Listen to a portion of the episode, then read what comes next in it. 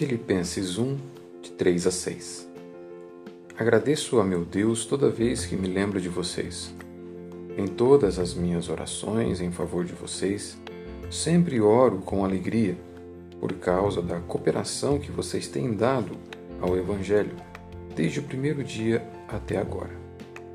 Estou convencido de que aquele que começou boa obra em vocês vai completá-la até o dia de Cristo Jesus a fidelidade que gera alegria verdadeira.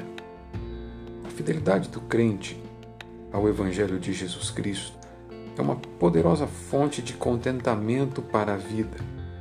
A cooperação daqueles irmãos filipenses na proclamação do Evangelho era algo que fazia o coração do apóstolo Paulo transbordar de alegria, de alegria verdadeira.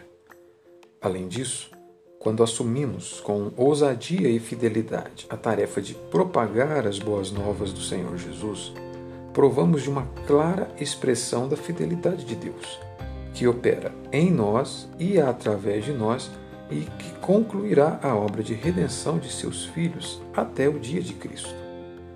Até o dia de Cristo Jesus, como ele diz nos versos 6.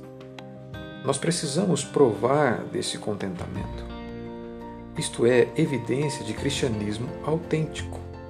E para isso devemos assumir um compromisso de proclamar as boas novas daquele que é comprometido em levar a cabo a incrível obra que começou em nossas vidas.